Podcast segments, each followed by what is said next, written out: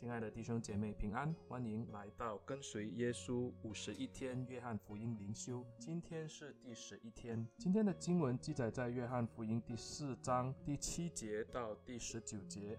约翰福音第四章第七节到第十九节是这样说的：有一个撒玛利亚的妇人来打水，耶稣对她说：“请你给我水喝。”那时门徒进城买食物去了。撒玛利亚的妇人对他说：“你既是犹太人，怎么向我一个撒玛利亚妇人要水喝呢？”原来犹太人和撒玛利亚人没有来往。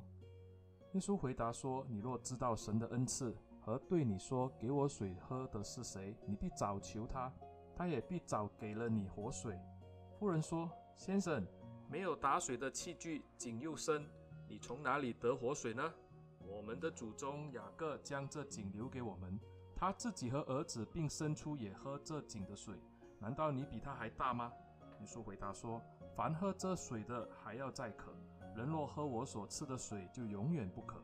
我所赐的要在他里头成为泉源，直涌到永生。”那妇人说：“先生，请把这水赐给我，叫我不渴，也不用来这么远打水。”耶稣说：“你去叫你的丈夫也到这里来。”妇人说：“我没有丈夫。”耶稣说：“你说没有丈夫是不错的，你已经有五个丈夫，你现在有的并不是你的丈夫，你这话是真的。”妇人说：“先生，我看出你是先知。”今天的经文就读到这里。这段经文昨天我们略略的看过，但我们还是要看回耶稣到撒玛利亚的原因。从上文我们知道，耶稣会到撒玛利亚，是因为他在犹太地的服事带来了很多的人潮。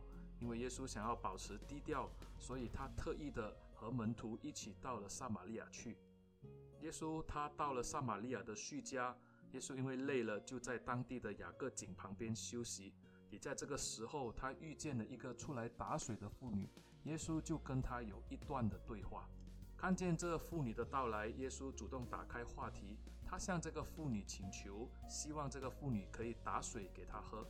这个要求对撒玛利亚的妇人来说是非常的不寻常，因为撒玛利亚人和犹太人是世仇，而且男女在公共场合也不相对话。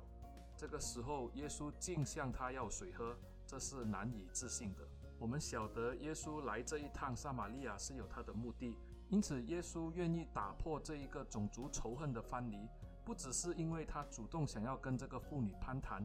跟他要水喝，耶稣甚至要近身的借着这个喝水的话题来告诉他生命的意义。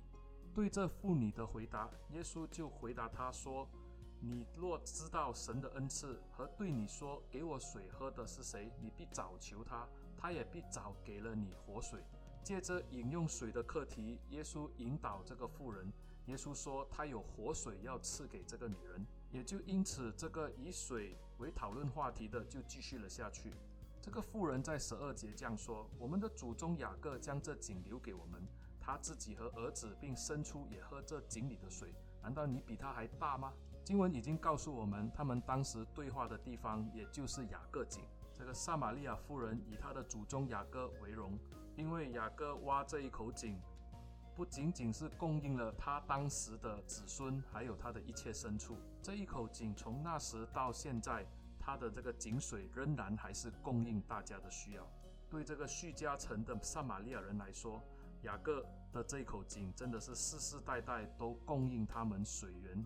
所以这个富人就以他是这个雅各井的受惠人而感到荣耀，而雅各也是他的祖宗，所以他就向耶稣说：“难道你比我们的祖宗雅各还大吗？”从雅各时代一直到耶稣的时代，足足快两千年之久，叙加城的撒玛利亚人都在喝这一口井的水。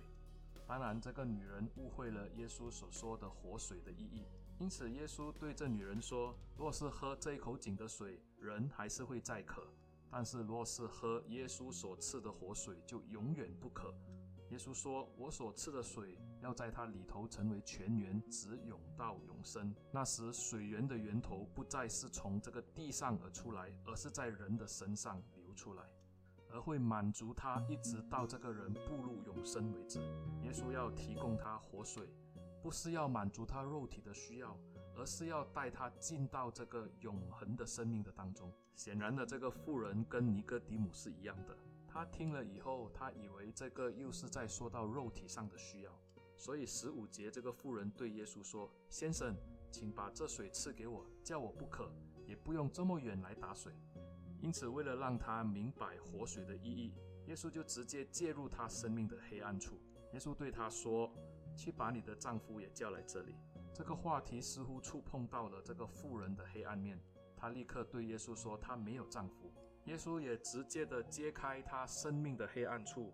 耶稣就说：“她曾经有五个丈夫，现在跟她在一起的那个男人也不是她的丈夫。”由此可见，这个女人在情感的生活上面对许多的波折和痛苦。犹太人认为一个人只可以离婚两次，也就是说，他一辈子可以结婚三次。若是撒玛利亚人也有类似的标准的话，这个富人的婚姻生活。就已经超出了犹太人在律法上的要求。耶稣更说：“你现有的并不是你的丈夫。”因此，我们可以猜测，她当时应该是跟一个男人同居，但还没有结婚。耶稣当时揭开这个妇人的心中黑暗，就如三章十九到二十一节说的：“光来到世间，世人因自己的行为是恶的，不爱光，倒爱黑暗。定他们的罪就是在此。凡作恶的，便恨光。”并不来就光，恐怕他的行为受责备；但行真理的必来救光，要显明他所行的是靠神而行。耶稣清楚知道这个妇人的问题，她渴望真爱，她尝试在人间寻找爱，她经历了五任的丈夫，还是以失败收场。耶稣知道这个妇人的心灵是极其的空虚，她用不同的丈夫尝试来满足自己对爱的渴望，五次的婚姻带给她五次的痛苦。甚至在这个时候，跟一个没有名分的男人住在一起。显然的，他的生活并不得到满足。耶稣是人的光，他要进到黑暗中，把黑暗显露出来。但是我们从三章十七节也知道，耶稣这样做并不是要定他的罪。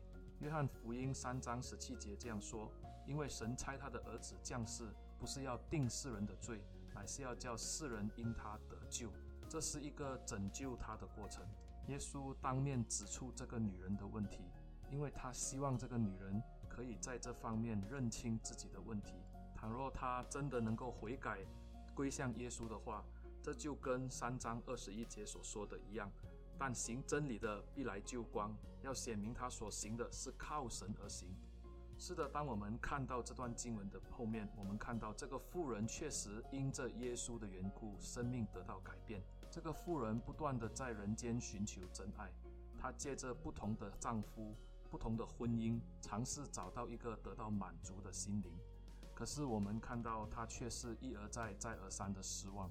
这个时候，上帝的爱就借着耶稣进到了撒玛利亚。在撒玛利亚地区叙加城的雅各井旁，耶稣遇见了这个女人。耶稣有意的进来寻找她，耶稣有意的要把这个活水赐给他。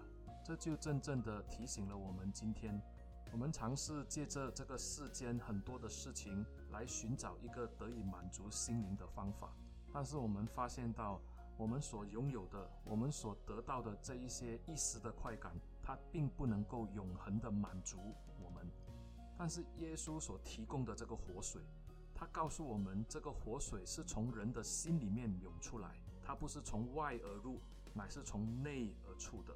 这个的活水的能力，足以让你进到永恒的里面，可以享受永生。而且我们看到，在这整件的事情上，耶稣是那个主动的人，他是进到撒玛利亚去寻找这个女人。他也愿意的打开了这一个仇恨的藩篱，向这个女人要水喝。